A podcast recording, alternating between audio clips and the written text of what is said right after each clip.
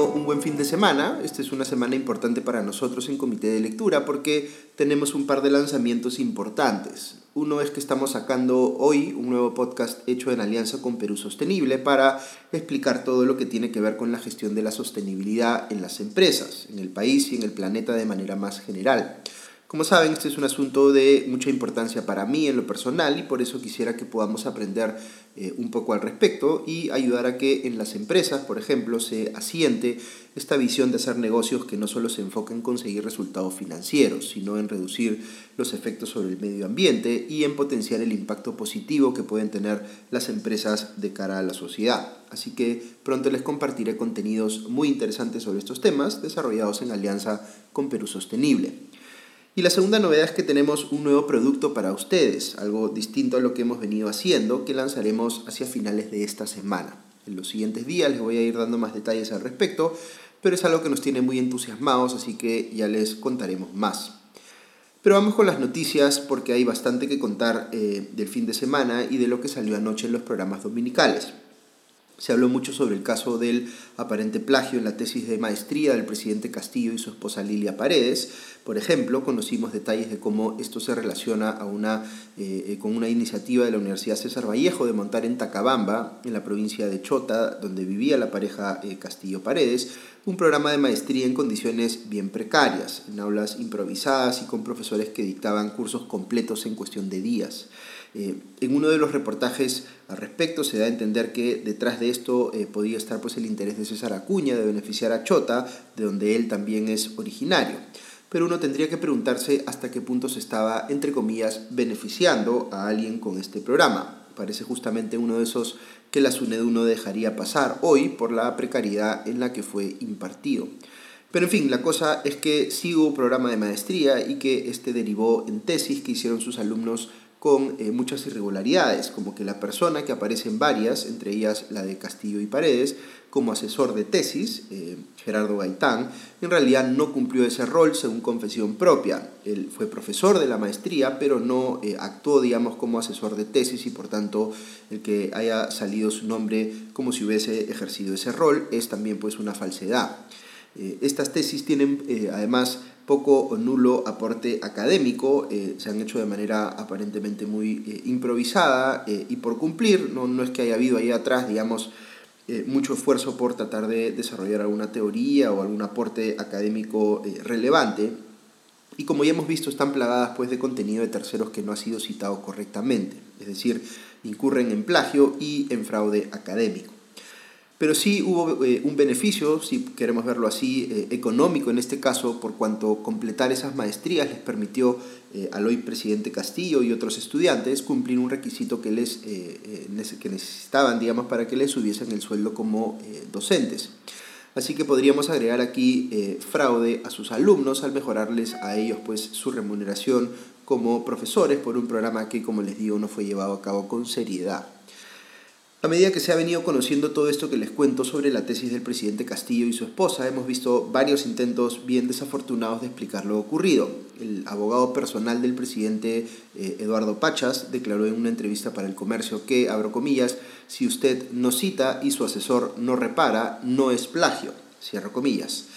Esta es una de las afirmaciones más desfachatadas que le he escuchado decir a un abogado en los últimos tiempos. Está dando a entender que eh, aquí no existe ningún criterio de integridad académica u honestidad intelectual que se le pueda exigir a los estudiantes, eh, que son libres de plagiar todo lo que quieran en sus tesis y que si esto efectivamente ocurre, el único que tendría que sentirse mal o eh, asumir algún tipo de responsabilidad legal es el asesor de tesis que no identificó el plagio.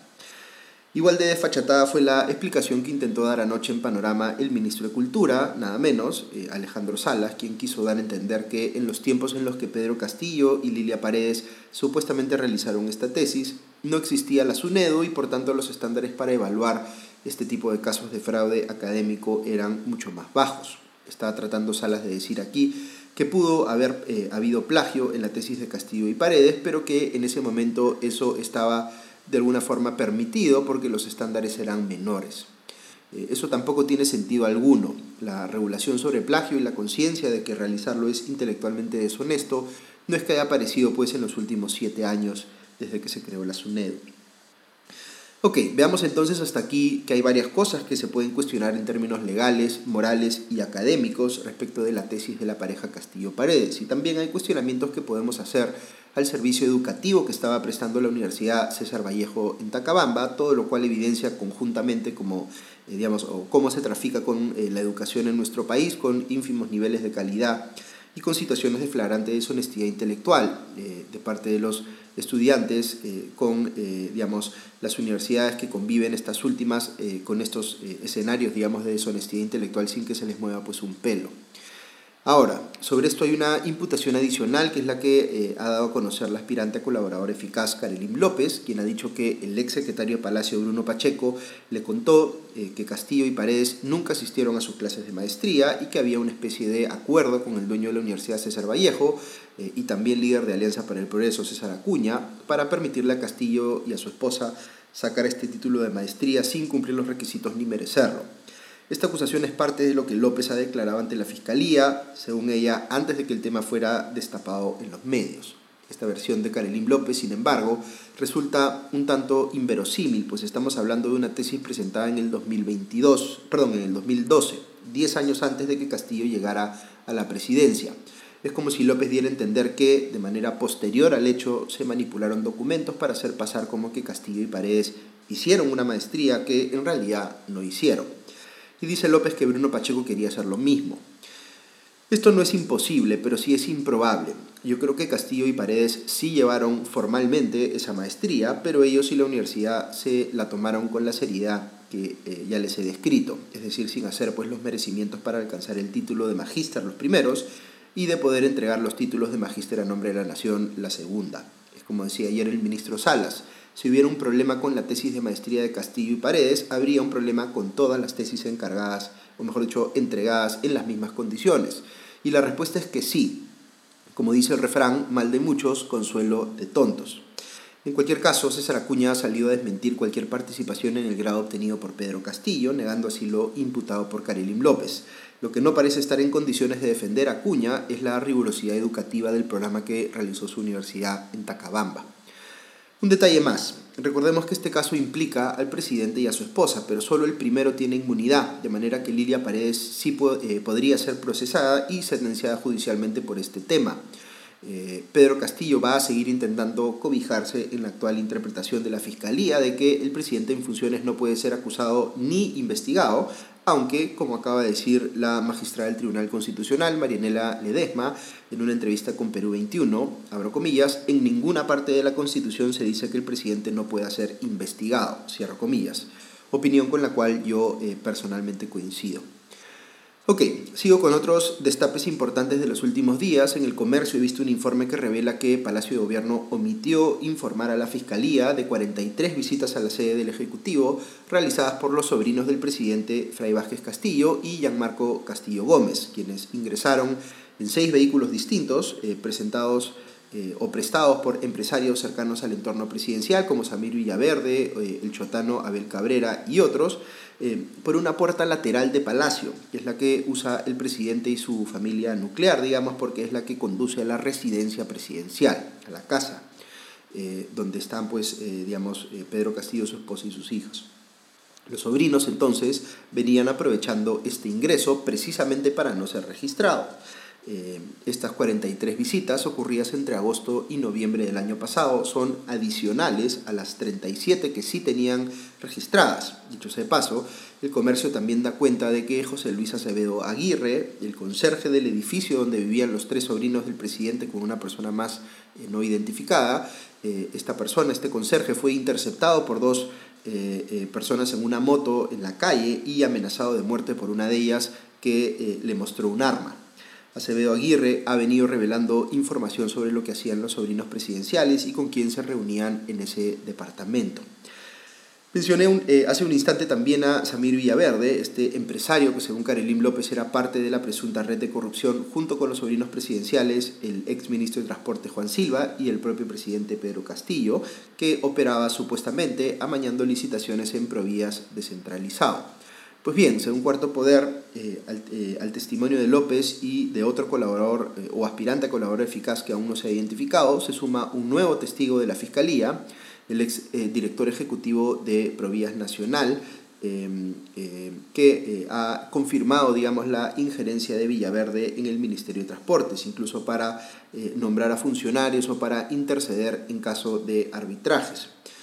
Este funcionario eh, de apellido Cortegana eh, eh, ha mostrado chats donde se aprecia pues, a Villafuerte, Villaverde perdón, intentando presionarlo para que nombrara en Provías a un allegado suyo, Hugo 13. Cortegana dejó de responder los mensajes de WhatsApp que le enviaba Villaverde y a los pocos días fue removido del cargo, luego de lo cual su reemplazante sí contrató a Hugo 13. Todo lo que hace pensar pues que efectivamente Villaverde tenía la capacidad de incidir en las personas que eran nombradas en el Ministerio de Transportes y Comunicaciones y eso no tiene ningún sustento alguno y es más bien bastante sospechoso. Sobre el exsecretario de Palacio Bruno Pacheco, se ha hecho conocido por un reportaje en punto final de Latina que su hermana Gloria eh, compró eh, una camioneta valorizada en 20 mil dólares en apenas 3.500 dólares. Hasta ahí lo único que a uno le llamaría la atención es lo buena que es esta persona negociando, salvo que uno se percate que quien vende la camioneta, eh, una Mazda CX5 del 2017, es la empresa Cerámicos Peruanos, que es de propiedad de Raúl Torpoco y eh, Silvia Barrera, muy eh, cercana esta última a Bruno Pacheco, y quien le presentó a Samir Villaverde, según Karelim López. El propio Bruno Pacheco usaba esta camioneta. Lo que podría haber ocurrido aquí es que la venta subvaluada de este vehículo fue una suerte de favor de Torpoco y Robles hacia Pacheco, quién sabe a cambio de qué. Otro tema pues que va a requerir mayor investigación para determinar si ha habido aquí algún tipo de favorecimiento a estos empresarios que ha venido de alguna manera eh, eh, eh, la contraprestación que ha tenido de alguna manera pues este auto que se le ha entregado a la hermana a precio casi de regalo. Y hablando de vehículos sospechosos, otro reportaje de Cuarto Poder reveló que el congresista de Perú Libre, Edgar Tello, se moviliza teniendo como choferes a dos empresarios del negocio de los combustibles, Rosendo Guerrero y Romel Chavarría, que son proveedores de Petroperú y han suscrito contratos con el estatal por casi 400 mil soles.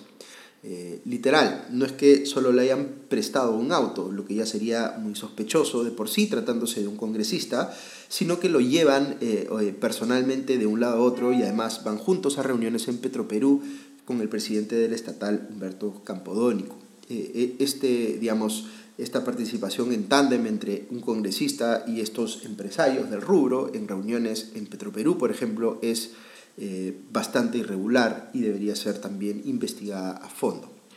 Y hablando de Petroperú, otra noticia que es eh, francamente alucinante es que el ex gerente general de esta empresa estatal, Hugo Chávez Arevalo, quien salió eh, envuelto en el escándalo de la compra irregular de biodiesel y que está siendo investigado por ello y tiene un mandato de impedimento de salida del país incluso,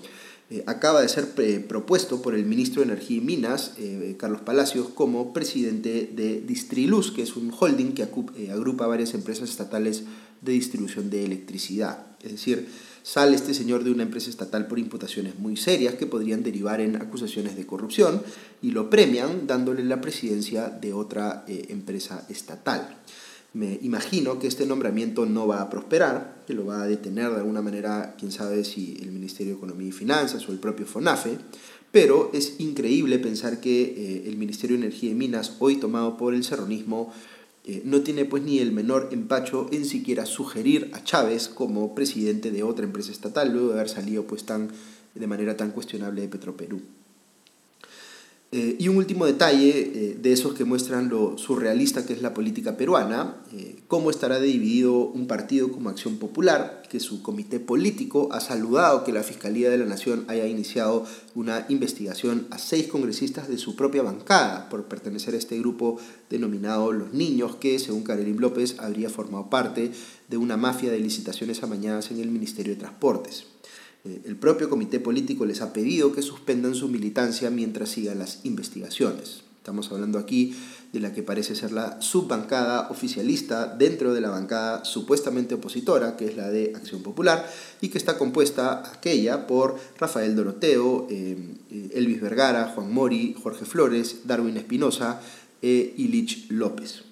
Ok, eso es todo por hoy. Que tengan un buen día y ya nos escuchamos pronto. Adiós. Música